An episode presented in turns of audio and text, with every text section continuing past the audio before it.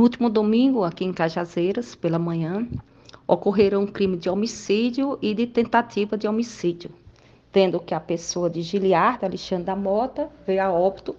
e o outro cidadão que foi alvejado foi encaminhado para o hospital regional aqui de Cajazeira, onde encontra-se hospitalizado.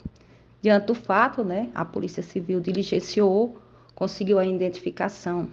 do suspeito da prática do crime, o qual foi representado pela prisão temporária, que foi deferido pelo juiz de direito plantonista, e após diligências feitas pela equipe do GTE, conseguimos a identificação do local onde ele se encontrava e em contato com a Polícia Civil do Estado do Ceará, foram feitas diligências e pela tarde de ontem o mesmo foi preso e conduzido à delegacia de Brejo Santo. No momento ele está, será submetido à audiência de custódia, onde será deliberado sobre o encaminhamento ou não para a comarca de Cajazeiras.